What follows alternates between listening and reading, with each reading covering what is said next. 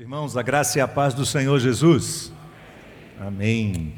Já estou com os irmãos desde segunda, terça-feira, aliás, né? Retornamos das nossas férias e tivemos aqui na quinta-feira um culto muito abençoado, um culto em que louvamos a Deus pela vida do pastor Silvio e do tempo que ele passou entre nós servindo num dos setores, servindo num ministério importante da igreja, que é o Ministério de Integração. Se você não teve acesso a esse culto, eu peço que você procure lá no YouTube, para que você possa também celebrar conosco e ser abençoado com aquele tempo precioso que nós tivemos aqui. E mergulhamos já essa semana em todas as atividades da igreja e muita coisa para ser feita, né? sem dúvida nenhuma, uma pressão muito grande, problemas sérios acontecendo, a cidade em pânico, como todo o Brasil, como todo o mundo, diante desta pandemia, e a gente não sabe, eu fico olhando assim, irmãos, e percebendo que essa segunda onda da pandemia, ela está seguindo mais ou menos o mesmo ritmo da passada, com uma intensidade um pouco maior. Então a gente não sabe o que nos espera aí nesses próximos meses de março, abril, maio, a gente não tem ideia exatamente do que vai acontecer e devemos orar muito a Deus para que essa questão da vacina dê certo e hajam outros outras pessoas envolvidas nesse processo, e isso não fique só na cabeça de político, de direitista lutando com esquerdista e matando as pessoas. Né? Essa, essa guerra política é que tem gerado esse estado de atraso em tudo que está acontecendo, e nós devemos orar ao Senhor intensamente por isso. Temos irmãos nossos que estão internados, precisando de oração, Joselito, irmão Viomário, enfim, outros que estão aí necessitando, alguns não internados, mas estão contaminados, se tratando em casa. Esta semana, ontem, precisamente, nós perdemos nosso irmão Heron, e depois de uma batalha intensa, uma luta muito grande, que começou com Covid e se estendeu para outros fatores, o Senhor achou por bem levá-lo e nós devemos agradecer a Deus por isso. Hoje, pela manhã, está acontecendo o enterro dele ali no Bosque da Paz e devemos orar a Deus por Sônia, pedindo que Deus console o coração dela. Esta semana também morreu Paulo, irmão, é, esposo da irmã Raidete. A irmã Raidete faleceu em julho, se eu não me engano, não é? Junho ou julho, e agora o esposo foi, partiu, então deixou a família aí e foi um momento muito triste também no decorrer desta semana. Nós devemos orar a Deus para que Deus traga consolo sobre o nosso povo, sobre a nossa nação, sobre o nosso país, que a graça de Deus se estenda sobre nós. Deus está nos ensinando lições importantes, amém, meus irmãos? E eu espero que a gente possa aprender cada uma delas e sair deste momento de provação, deste vale da sombra da morte, sair mais confiantes em Deus sair mais consagrados ao Senhor, sair mais santificados diante do Senhor. Amém, meus irmãos? Amém mesmo? Muito bem, eu quero saudar os irmãos que estão pela internet nos assistindo de casa. Vários irmãos nossos estão conosco, irmãos de outras igrejas também. Deus abençoe sua vida, toda a sua casa e sua família, que você possa cultuar ao Senhor aí com grande alegria e temor na presença do nosso Deus. Queridos, eu quero dar uma pequena informação apenas, um pequeno aviso. Nesse período de pandemia, a, o Ministério de Recepção, tanto interno como externo, tem uma tarefa muito árdua. A tarefa árdua que os ministérios, o Ministério de Recepção tem é cumprir um decreto. Quando nós fizemos essa separação aqui dos bancos e isolamos alguns lugares, nós não fizemos isso por vontade própria nossa.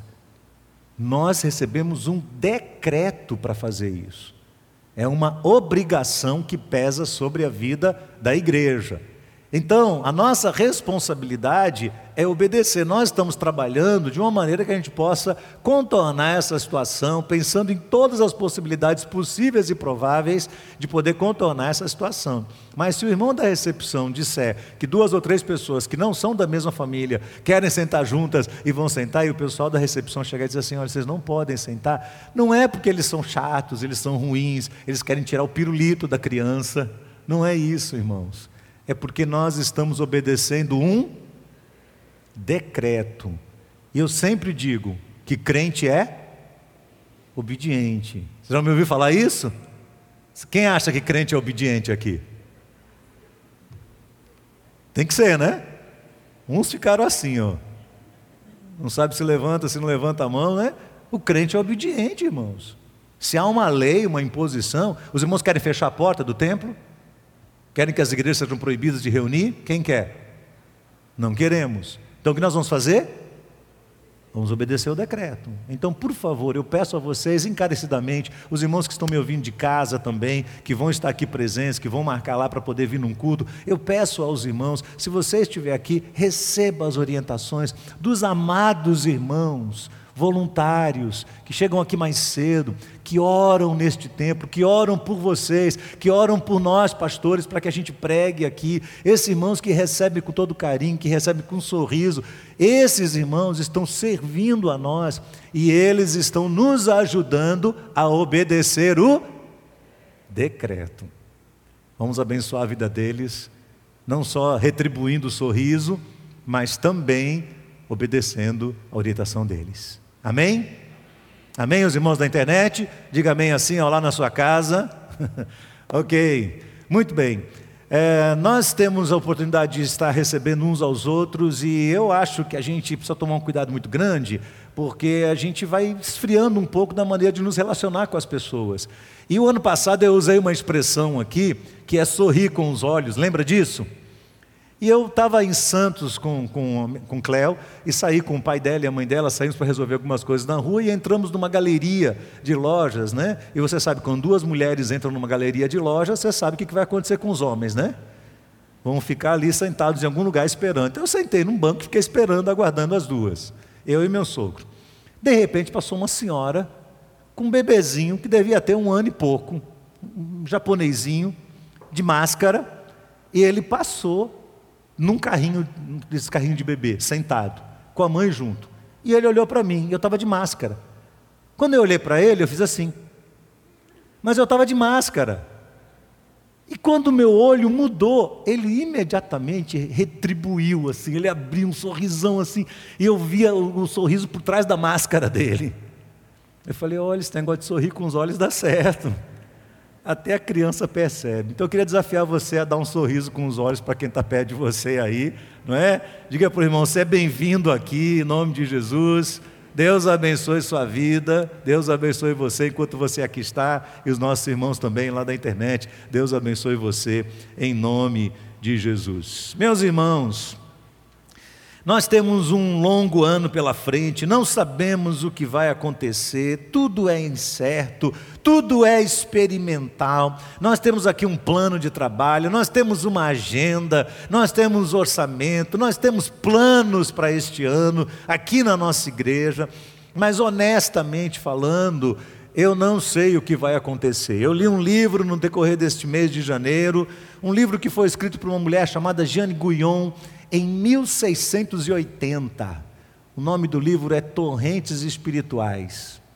E eu fiquei impressionado com esse livro. Esse livro me trouxe uma paz muito grande ao coração. A maneira como esta mulher fala, como o sofrimento aprimora o cristão, como o sofrimento traz o cristão para perto de Deus e o leva a uma dependência absoluta do Senhor. Eu acredito que numa outra circunstância eu estaria muito ansioso, embora eu esteja ansioso aqui, sempre início de ano a gente está todo acelerado, mas eu não estou temeroso com o que pode acontecer, porque todo o plano da igreja eu entreguei nas mãos do Senhor no mês de dezembro e durante as férias orando pela igreja, entreguei todos os planos também, e eu sei que Deus vai conduzir todos os nossos planos. Eu estou muito tranquilo em relação a isso. Mas podem acontecer mudanças, e mudanças rápidas, de um dia para outro, de uma semana para outro. Fique atento, abra os seus olhos, abra a sua mente, abra seu coração, fique conectado à sua igreja, porque nós não sabemos o que virá diante de nós. Eu iria começar este ano, continuar aquela série sobre o reino de Deus, nós vamos continuar falando sobre o livro de Mateus, mas eu senti um uma direção de Deus para que neste mês de fevereiro especificamente a gente pudesse tratar de alguns assuntos que têm a ver com este momento que a igreja do Senhor está enfrentando. Então eu quero fazer uso de um texto que Deus falou comigo ano passado através dele, eu compartilhei com os pastores, compartilhei na, na, reunião de líderes. Hoje eu quero compartilhar ele com a igreja, começar a falar sobre esse texto e talvez eu fale dentro deste texto nos próximos três domingos. Abra sua Bíblia no livro de Tito, no primeiro capítulo, a carta que Paulo escreveu a Tito, Tito, que era o seu discípulo, Tito, aquele homem que era o bispo de Creta, não é? Tito era um rapaz muito perspicaz, muito inteligente, daqui a um pouco eu vou falar sobre isso. E a carta que Paulo escreve a ele é uma carta que lhe dá orientações muito precisas sobre como liderar as igrejas do Senhor. Tito, primeiro capítulo, vamos ler do verso 5 até o final do capítulo 1. Tito 1, a partir do verso 5. Diz assim: Foi por esta causa que eu deixei você em Creta, para que pusesse em ordem as coisas restantes. Presta atenção nisso. Para que pusesse em ordem as coisas restantes. Bem como em cada cidade constituísse presbíteros, conforme prescrevia você.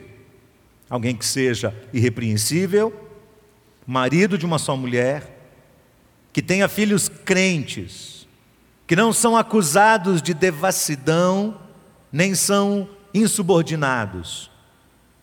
Porque é indispensável que o bispo, por ser encarregado das coisas de Deus, seja irrepreensível, não arrogante, alguém que não se irrita facilmente, não apegado ao vinho, não violento, não ganancioso. Pelo contrário, o bispo deve ser hospitaleiro, amigo do bem, sensato, justo, piedoso, deve ter domínio de si, ser apegado à palavra fiel, que está de acordo com a doutrina, para que possa exortar pelo reto ensino e convencer os que contradizem este ensino. Porque existem muitos, especialmente os da circuncisão, que são insubordinados, falam coisas sem sentido, enganam os outros. É preciso fazer com que se calem. Porque andam pervertendo casas inteiras, ensinando o que não devem, com a intenção vergonhosa de ganhar dinheiro. Foi um dos cretenses, um próprio profeta deles, que disse: os cretenses são sempre mentirosos, feras terríveis, comilões preguiçosos. Esse testemunho é verdadeiro, portanto, repreenda-os severamente para que sejam sadios na fé, não se ocupem de fábulas judaicas, nem com mandamentos de gente que se desvia da verdade. Todas as coisas são puras para os puros, mas para os impuros e descrentes, nada é puro porque tanto a mente como a consciência deles estão corrompidas. Afirmam que conhecem a Deus, mas o negam por meio do que fazem. É por isso que são abomináveis, desobedientes, reprovados para qualquer boa obra. Leia só o capítulo 2, verso 1. Mas você faça o quê? Ensine, pregue o que está de acordo com a sã doutrina. Esse texto está me acompanhando já há alguns meses. Eu tenho pensado muito sobre ele. Ele me faz pensar sobre a igreja. A igreja do Senhor é movida por desafios. A igreja não é um modismo. A igreja não é uma instituição que qualquer um leva para o lado que quiser, ao seu bel prazer a partir do seu gosto e das suas preferências pessoais. Não. A igreja possui um dono. O dono da igreja é Jesus Cristo. Nós, pastores, líderes, temos a responsabilidade de consultar a Cristo Jesus, o supremo pastor da igreja, acerca de como devemos liderar a igreja, como devemos conduzir a vida dos cristãos. E Paulo fala sobre isso neste texto. Porque se nós nos perdermos, no meio de tantas novidades, de tantas coisas que vão surgir por aí, e eu espero poder compartilhar algumas durante este mês, eu creio que nós vamos perder a nossa essência, o nosso propósito, num momento crucial, no momento em que o mundo está clamando por crentes sadios, crentes que entendam de verdade o que é que a fé cristã significa. que estejam respaldados na verdade de Deus e na palavra de Deus. Paulo escreve para Tito. Tito foi o seu discípulo. Tito era um jovem, mas ele era bem experiente. A primeira menção que Paulo faz de Tito aparece no livro de Gálatas. Depois, Paulo faz nove menções de Tito na segunda carta aos Coríntios, que tudo indica que Tito foi um instrumento muito afiado de Deus para resolver uma crise terrível que aconteceu ali em Corinto. Deus usou a vida dele ali para colocar aquela igreja de ordem. Nem Paulo estava conseguindo. A igreja de Corinto era uma igreja muito complicada. Você já viu igreja complicada? Quem aqui já viu igreja complicada? Nós já vimos na nossa história. Toda igreja é complicada, toda igreja tem seus problemas, toda igreja tem suas dificuldades, mas umas são mais do que as outras. E Corinto era uma igreja confusa. E Tito passa por ali. Ele começa a mexer em pontos críticos da igreja, até que ele consegue colocar a igreja em ordem. Paulo tinha Tito em grande estima, era o seu discípulo, era como se fosse um filho seu. Então Paulo o envia naquela região de Creta, e a região de Creta era um lugar importantíssimo na época. Era um grande centro comercial. Creta era conhecido como a cidade do bronze. Era lugar de exploração e de venda de muito produto de minério. Mas também Creta era o ponto central do conflito filosófico da época e que se estende até os nossos dias. Abrir uma igreja naquela região de Creta não era algo simples levar pessoas a compreenderem o Evangelho ali no meio daqueles campos ainda inexplorados. Não era brincadeira, mas Tito o fez e foi considerado como bispo de Creta. Pesava sobre ele a responsabilidade de encontrar, de treinar e de estabelecer os novos obreiros. Mas não era uma tarefa fácil. Imagine você que já é difícil gerenciar uma igreja hoje, imagine naqueles tempos, naquele cenário hostil, sem referenciais, no meio, um meio crítico, incrédulo, cético. Não era fácil falar sobre a igreja ali. Então Paulo escreve para Tito mostrando: Tito, não se perca. Não se perca no meio de um monte de coisas que vão surgir, foca naquilo que é essencial.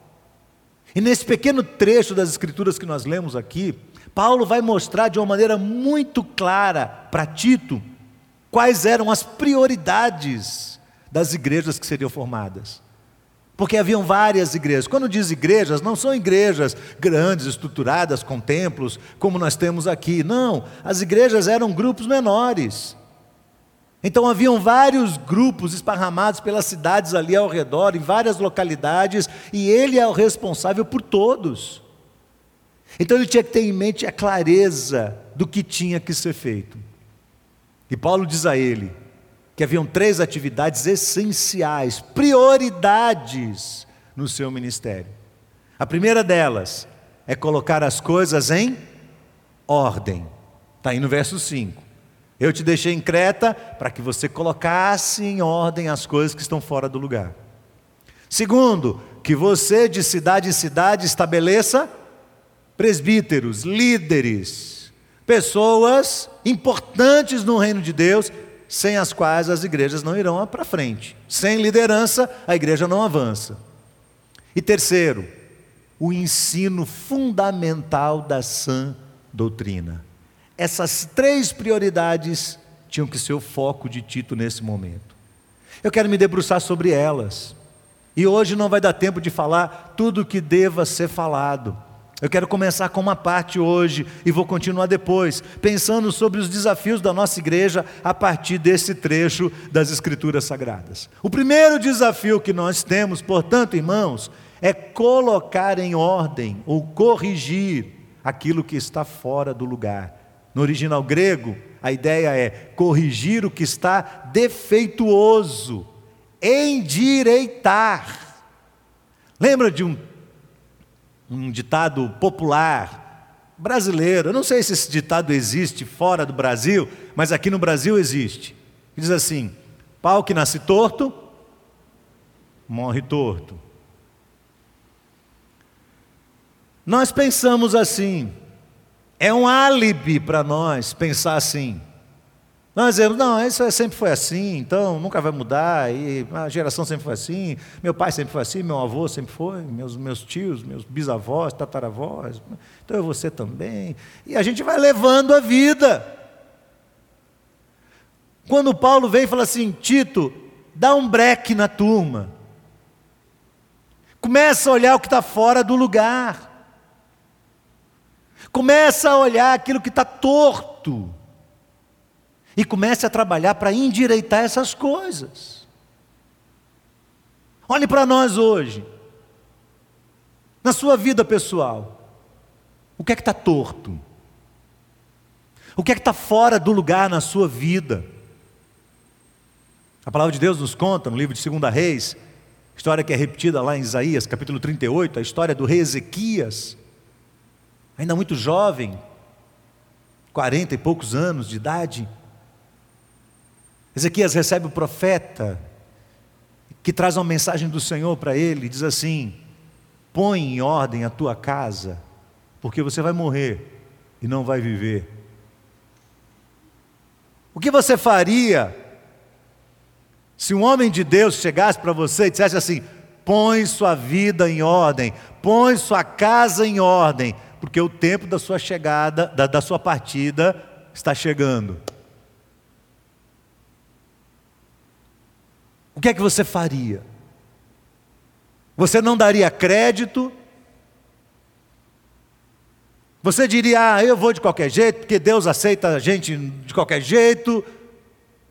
Ou você se debruçaria sobre um papel e começaria a fazer uma análise da sua vida profunda, parte por parte da sua vida, para ver o que é que está fora do lugar? O que é que está fora do lugar? O que é que está fora do lugar na vida da igreja? O que é que precisa ser posto em ordem na vida dos membros da nossa igreja, da nossa organização? Porque lá em Creta, irmãos, a falsa percepção que os irmãos tinham sobre o que é uma vida endireitada diante de Deus, abriu espaço para que os hereges torcessem a mensagem do Evangelho e confundissem as pessoas. A gente vai ver isso mais adiante. Por isso, o desafio de Tito é: trabalhe com as pessoas, para que as coisas sejam colocadas em ordem as vidas sejam colocadas em ordem. O que há dentro das igrejas que está fora de ordem, procure observar direitinho e vamos endireitar. Toda vez que eu chego das minhas férias, eu passo um bom tempo endireitando as coisas. E aí eu quero, por favor, peço aos nossos líderes que não me interpretem mal, mas Parece que novembro, outubro, novembro, dezembro, são meses de tanta correria e nós estamos num ritmo tão acelerado que a gente não se dá conta de coisas que estão acontecendo ao nosso redor e elas vão fluindo, fluindo, fluindo, e a gente atropela, passa por cima delas porque a gente tem responsabilidade, tem agenda a cumprir, tem cultos especiais, tem programação de Natal e tal, e a gente não vê isso. E aí, em janeiro, eu saio de férias e começo a pensar um pouco, e começo a focar um pouco mais em alguns comentários que aparecem aí nas redes sociais, na vida das pessoas, coisas que estão acontecendo, e eu começo a perceber que parece que as pessoas estão vivendo um universo paralelo ao universo da igreja. Parece que uma coisa é estar aqui reunido, cultuando, outra coisa é a vida, é o cotidiano, é a segunda, é a terça, é lá no trabalho, é ali na universidade, é ali no condomínio, como é que essas coisas estão fluindo nossa vida? Parece que não há uma consonância entre a nossa religião de domingo e a nossa ética de segunda a sábado. O que, é que tem que ser colocado em ordem? Além disso, irmãos, eu percebo, e aqui é uma palavra de alerta para mim, para os pastores, para os líderes da nossa igreja. Eu percebo que nós temos uma forte tendência de aprender um jeito de fazer as coisas. E aí a gente aprende a fazer daquele jeito. E desenvolve um hábito fazendo aquelas coisas daquele jeito. E às vezes, isso tudo funcionou muito bem no passado. Mas hoje não funciona mais. Esse não é um questionamento fácil de fazer, e eu acho que esse ano, dadas as circunstâncias que nós estamos vivendo, nós temos elementos para questionar isso com um pouco mais de tranquilidade no coração, mas eu fico pensando o que é que nós estamos insistindo em fazer, que Deus lá no céu está dizendo: gente, não é mais por aí. Alô? Mudou. As coisas estão mudando. O que é que foi muito bom no passado da IBAN que hoje não funciona mais? Essa pergunta eu faço com frequência e faço com temor no meu coração. Nós temos um jeito de fazer culto. Pense bem, nós temos quatro ênfases fortes aqui na, na, vida da nossa igreja, quatro áreas fundamentais que são os pilares de sustentação da nossa igreja: é a adoração a Deus, o ensino bíblico, a comunhão e o serviço cristão. Procuramos traduzir ou, ou segmentar esses quatro pilares em atividades da igreja, que tenham a ver com culto, com treinamento bíblico, com pequenos grupos e com ministérios. Será que isso foi um capricho da minha parte? Será que a nossa insistência de falar isso é só porque a gente é, quer criar alguma, alguma coisa a mais? Não, irmãos, de, de maneira alguma. Nós passamos bastante tempo pensando sobre esta questão. Essas quatro áreas da vida da nossa igreja emergiram em anos de ministério aqui na convivência, na troca de informações, na oração, nos encontros de líderes que se debruçaram sobre a seguinte questão: o que é o mínimo necessário para manter a nossa fé fortalecida em Deus? Porque uma das coisas que a gente vai enfrentar nesse mês aqui é o fato de que perdemos pessoas na pandemia. Temos ganhado vidas, celebramos o batismo que fizemos, os dois batismos do ano passado, não obstante todo o distanciamento, pessoas se convertendo e tal. Mas nós também perdemos pessoas. Vez por outra eu cruzo com alguém e a pessoa diz, pastor, o que é que está acontecendo na IBAN? Eu digo, hã? Como assim? A pessoa se desconectou da igreja aconteceu alguma coisa. E algumas estão em apuros na sua vida espiritual, desanimaram da fé, se afastaram. E nós vamos ter que pensar o que é que está acontecendo. O que é o mínimo necessário para manter viva a nossa fé? Se nós pudermos resumir todo o trabalho da igreja, o que realmente é importante. Vamos começar pensando sobre o culto. Nós estamos no momento de culto. E esse é um formato novo de culto. Porque eu estou falando aqui para os irmãos, mas eu estou o tempo todo olhando para as câmeras para me comunicar também com os nossos irmãos que estão em casa. Algo que a gente não fazia antes, mas que agora a gente está fazendo com mais frequência. Mas pense bem sobre a palavra culto. Qual a noção que você tem do que é um culto? E eu não estou falando aqui de formato. Porque, como eu disse antes, a gente não escolheu dividir o nosso público, a gente não escolheu ter um público maior em casa do que presencial. Nós não escolhemos isso. Deus nos introduziu a essa situação. E nós estamos vivendo, vivenciando ela, tentando entender da parte de Deus. O que é que fazemos, Senhor? Fazemos um culto reunindo os irmãos, o que faz tanta falta para nós.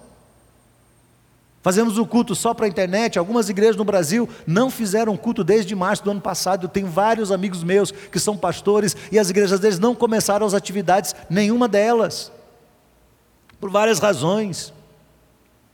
Mantemos híbrido, parte aqui, parte lá. O que é que vamos fazer? Mas eu não estou falando do formato, eu estou falando qual sua noção pessoal de culto. Porque os irmãos, para estarem aqui hoje, tiveram que fazer uma inscrição na internet, um negócio chato. Você não gosta de fazer, eu também não gosto. Principalmente quem não é afeiçoado à tecnologia, se aborrece de ter que entrar, tem que clicar, tem que buscar, e aí você não sabe, aí fica irritado, aí chama o filho adolescente que manja tudo, e ele com uma má vontade tremenda não resolve seu problema. E você fica desesperado tentando achar alguém que resolva isso para você. E você pensa assim: por que, que a igreja está inventando essa moda? A igreja não inventou nada. A igreja tem que controlar o número de pessoas que estão participando. Mas preste atenção aí. Irmãos que estão aqui, irmãos que estão em casa, prestem bem atenção. Todos nós estamos fazendo parte disso. Nós estamos aqui ou nós estamos em casa aqui ou em casa. Eu pergunto para todos nós: que noção temos do que é o culto e qual a importância e que tipo de temor nasce no nosso coração quando falamos de culto? Aqui, dentro desse ambiente, é uma bênção. Porque veja, eu estou posicionado num lugar onde eu posso ver praticamente o rosto de todos vocês e vocês estão me vendo. Mas eu olho para a luzinha vermelha da câmera, acompanhando uma câmera, a outra câmera, a outra câmera, eu fico olhando para a luzinha, tentando imaginar quem está por trás daquela luz. Se a pessoa está sozinha, se ela está com a família, se ela está com amigos, se ela está sentada, prestando o mesmo nível de atenção que os irmãos aqui estão prestando também. Eu passei um tempo de férias e do nosso tempo de férias, pelo menos 15 dias nós ficamos com os nossos familiares. Posso ser sincero com vocês? Esquece culto no meio deles. Porque na hora do culto, cada um inventa uma coisa para fazer. E a gente não consegue focar a atenção. Então eu queria hoje deixar algumas sugestões minhas como pastor da IBAN, para nós que vamos tratar com essa questão do culto. Claro que, primeiro de tudo, nós precisamos entender que o culto é um momento solene de adoração a Deus. O Senhor disse: seis dias você trabalha, e depois de seis dias você tira um dia para esfriar sua cabeça, para descansar, para focar o seu pensamento em Deus e para adorar o Senhor. Faça isso e você vai sobreviver. E aí as pessoas vêm e dizem: não, é no sábado, não, é no domingo. E fica essa confusão por causa de dias que Deus não nomeou. Não foi Deus quem disse: segunda é segunda, terça é terça, quarta. Olha, Adão, escreve aí um calendário. Deus não ordenou isso. Deus trabalhou com matemática. 6, 1, 6, 1. Espero que isso fique claro na cabeça de alguns, parece que não adianta mais.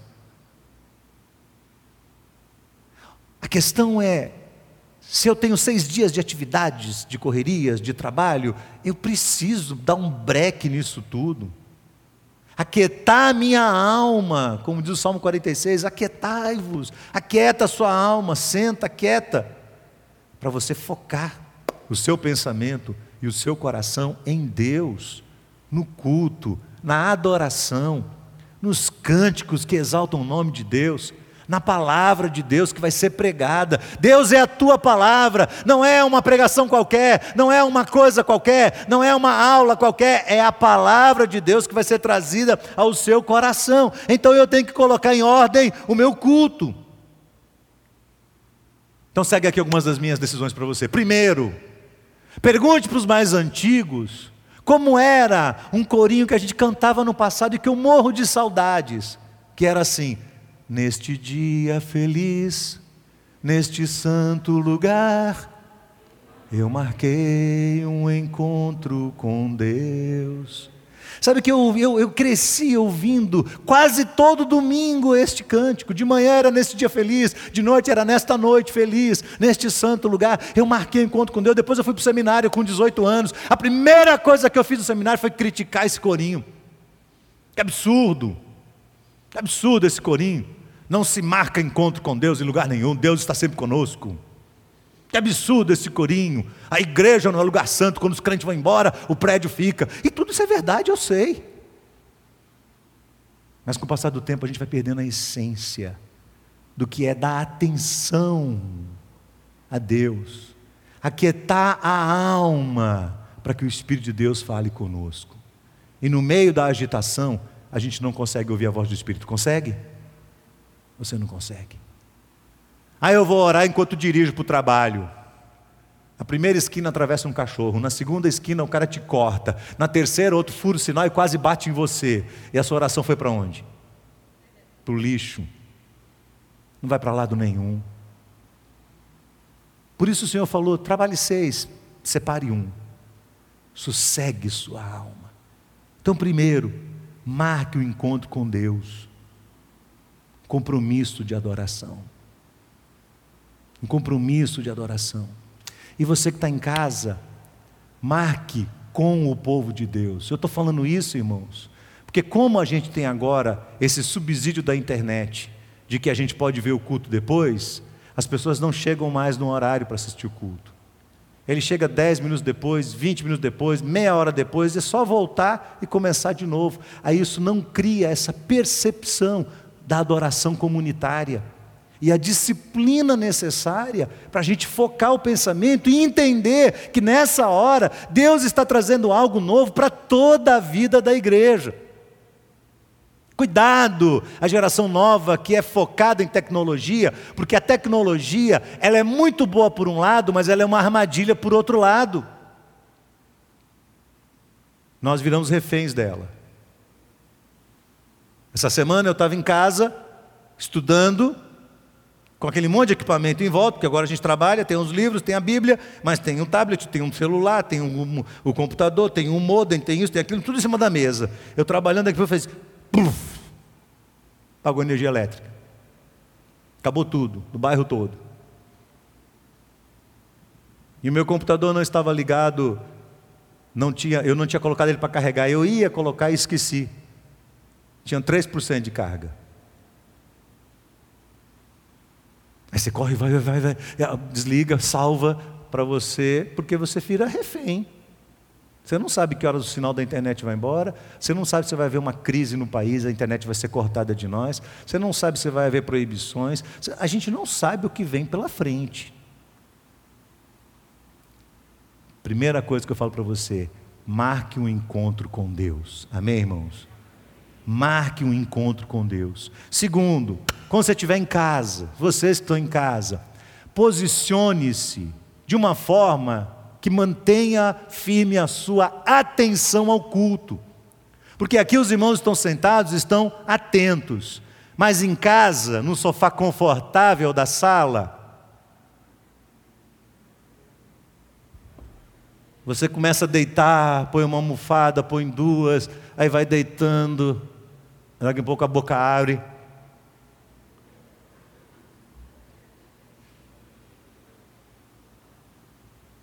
Acorda, você está cultuando a Deus. Meu sogro é um homem de Deus. Sogrão, gente boa. Membro da IBAN à distância. Ex-militar, reformado. Ele tem a poltrona dele.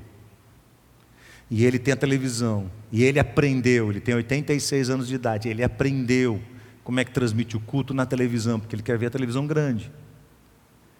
E na hora do culto ele senta com postura na poltrona dele, ele tem a Bíblia aberta no colo, ele está atento. Se você começar a falar ali, é hora do culto. É hora do culto. É o respeito à palavra de Deus. Lembre-se que há uma palavra do Senhor muito dura, dirigida a Moabe. Jeremias capítulo 48, verso 10: Maldito é aquele que faz a obra do Senhor relaxadamente. Eu vou repetir isso, eu não sei se o texto apareceu aí, o pessoal Decom vai colocar para mim. Maldito aquele que faz a obra do Senhor relaxadamente. Olha lá, ó, maldito aquele que fizer a obra do Senhor relaxadamente. Lembra disso quando você estiver lá espraiado em cima daquela poltrona, lembra disso. Terceiro, elimine as distrações. O celular é uma distração? Elimina. Aliás, celular é uma coisa que você tem que dominar. Você não pode ser dominado por celular. Desligue as notificações, abaixe, desligue as chamadas. Não se permita ser controlado pelo celular no momento de culto. E se você não consegue fazer isso, deixe o celular bem longe de você. Coloque no outro equipamento. Se você não consegue focar, agora não entra nessa onda, porque o pessoal vai dizer assim: eu sou multidirecional. Acontece que o culto não é momento de você ser muito direcional, porque Deus não é um detalhe em sua vida, Deus é Senhor da sua vida. Ele não é um detalhe lá no meio de um monte de notificação, de mensagens que você vai recebendo durante o, o culto. Então tira as distrações, tira o celular, tira o cachorro. Se tiver alguém perturbando, tira a pessoa também. Às vezes não dá, não é? Outra dica importante: não se distraia com chat, mesmo o chat da IBAN. Eu, durante as férias, fiquei olhando assim, algumas coisas que são faladas no chat, que não é hora, irmãos. Ô oh, fulana, que bom te ver aqui. Vou na sua casa, viu? Aí começa a entrar umas conversas assim que meu Deus, foca no culto, presta atenção, a mensagem, o cântico, o texto que vai aparecer. Fique atento ao que Deus está falando para você. O chat é um local inadequado para trocar informações. Se alguém falar qualquer coisa lá, alguém que é de fora, lembra, tem uma equipe nossa preparada que está atenta para responder. Deixa lá, deixa quieto. Outra dica importante, de preferência, use a Bíblia de papel. Ela te ajuda a focar um pouco mais. Usa um bloco de anotações, usa uma caneta, anote pontos do sermão, anote os textos que nós falamos aqui, para você ler eles durante a semana, para que isso traga um pouco mais de concentração em você. Porque o que temos aqui é a palavra de Deus sendo oferecida. Outra dica importante: fique em silêncio. Alô, você que está na sala aí de um crente e que gosta de falar demais, é com você que eu estou falando agora, presta atenção. Presta atenção, você fala o tempo todo, fica quieto, deixa o que está do seu lado aí assistir o culto, por favor. Entendeu? Ei, é com você. É isso, você mesmo. Quem aqui já foi assistir o culto na internet e não conseguiu porque tinha alguém falando do lado? Eu fiquei em janeiro na casa dos meus parentes, falei, meu Deus do céu, gente, vamos concentrar, vamos focar. Mas tem muito a ver com o líder da casa, tem muito a ver com a liderança da casa, porque os familiares vão olhar para você que é o líder, e a partir da sua postura como líder, eles vão definir que valor o culto tem para eles, principalmente os filhos. E se você disser assim, ah, pastora, minha família não é crente, eles não me respeitam. Talvez porque eles não encontrem em você, você mesmo não mostre o respeito que eles gostariam de ver, o temor à palavra de Deus. Então eles também não respeitam.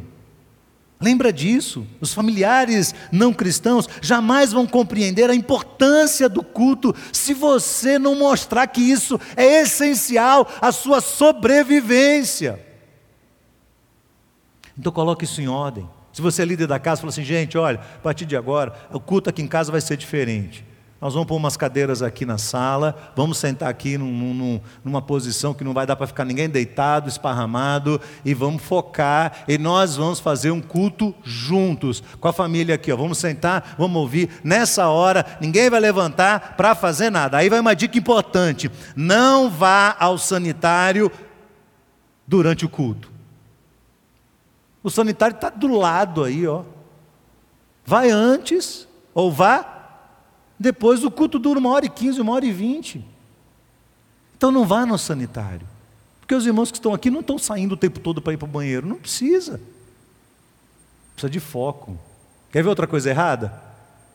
É participar do culto comendo. Comendo e bebendo. Vai começar o culto, bora todo mundo passar para a cozinha. Bora todo mundo para a sala com um prato na mão.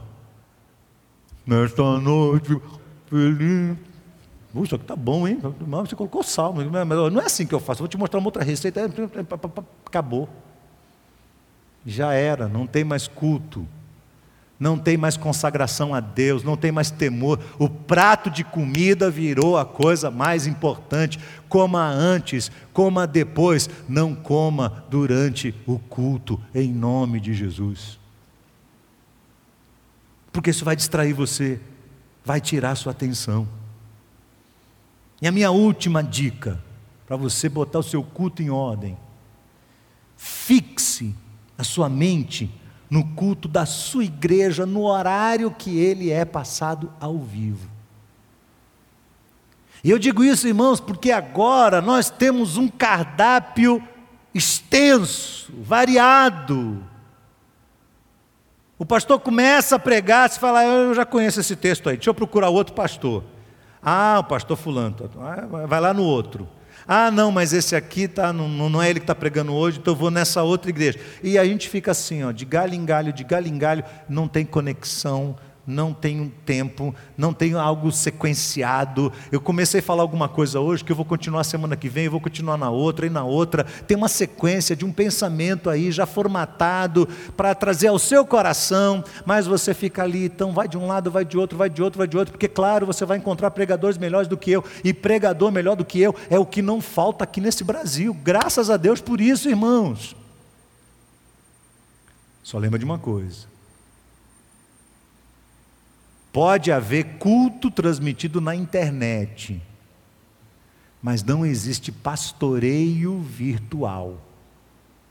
Eu vou sair daqui do culto agora, acabou o culto aqui, eu não vou nem cumprimentar os irmãos. Eu vou descer, vou pegar o carro e vou direto para o cemitério. Cuidar da família enlutada lá. Eu quero dizer para você que não valoriza a sua igreja, que vive criticando o seu pastor, porque lá no Rio de Janeiro tem o melhor, porque lá em Maceió tem outro melhor, porque lá em São Paulo tem outro melhor. Quero dizer para você que a hora que você estiver enlutado, o pastor de lá não vai vir e nem vai saber que você precisa de suporte. Então lembra disso, para você valorizar a sua igreja, o trabalho que é feito no meio da sua igreja, no meio do seu povo. Amém, meus irmãos? Vou parar por aqui hoje. Chega já? Hã? Chega ou não? Vamos parar por aqui. A gente vai cantar um cântico. Um cântico que fala sobre adorar a Deus com o povo de Deus.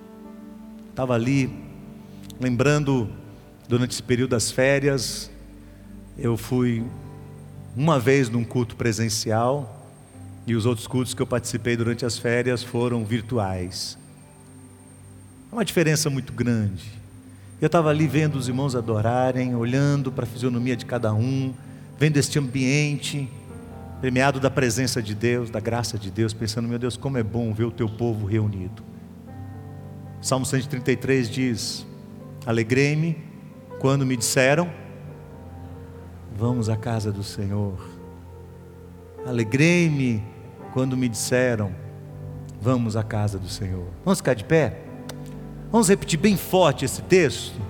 Alegrei-me quando me disseram: Vamos à casa do Senhor. Mais uma vez, alegrei-me quando me disseram: Vamos à casa do Senhor. Baixe sua cabeça. Senhor, nós queremos nos debruçar diante do Senhor, porque o Senhor é santo, é digno e merecedor de toda a glória, Senhor. Senhor, nós queremos nos arrepender diante do Senhor se temos tratado o culto de uma forma relaxada. Pedimos perdão ao Senhor e não queremos ser vitimados pela palavra que diz que maldito é aquele que faz a obra do Senhor relaxadamente. Nós queremos tratar essa questão do culto com muita responsabilidade diante do Senhor, com muito temor diante do Senhor, porquanto o Senhor nos entregou este desafio, que é uma bênção para nós, de evangelizar, de acolher, de conviver com outros irmãos em família, no meio de uma igreja local. E nós queremos fazer isso com muito temor na tua presença. E Pai, mesmo que este momento nós estejamos impedidos de fazer grandes encontros com muitas pessoas reunidas como fazíamos antes, que nós não venhamos a perder a conexão com os nossos irmãos que a tua graça abençoe aqueles que estão nos lares, aqueles que não conseguiram estar aqui presentes, mas estarão nos acompanhando. Que a gente possa levar isso a sério, que a gente possa marcar um horário ali com o Senhor, marcar aquele encontro e aquele seja um momento precioso e nada ocupe o nosso pensamento, senão um sentimento de profunda adoração ao teu santo nome, Senhor. Abençoa o teu povo neste momento, guarda-nos no decorrer de todo este ano, que a tua graça esteja sobre nós Senhor, se nós temos pessoas que estão nos acompanhando neste momento e que não conhecem a Cristo, que elas se voltem para o Senhor, que entreguem os seus corações ao Senhor, que reconheçam que sem o Senhor não dá para viver neste mundo, Senhor. Não dá para ter expectativa nenhuma, nem daqui e nem do que vem depois da morte. Então que elas possam reconhecer que Jesus Cristo é o caminho, a verdade e a vida. E que por meio da tua graça, através de Jesus, chegamos à presença do Senhor. Guarda o teu povo, Senhor, neste dia. Nós pedimos que o teu amor, que a tua graça e a comunhão do Espírito Santo seja com todos para a glória do Senhor, em nome de Jesus. Amém. Amém. Se você está me vendo pela internet e você quer falar conosco, Acesse aqui este número que está do meu lado, você pode ligar e terá um pastor atendendo você, acompanhando você em suas necessidades espirituais, quem sabe orando por você por algum momento de aflição que você está passando. Deus abençoe a todos, Deus abençoe a sua vida no decorrer de toda esta semana, em nome de Jesus. Vamos em paz, irmãos.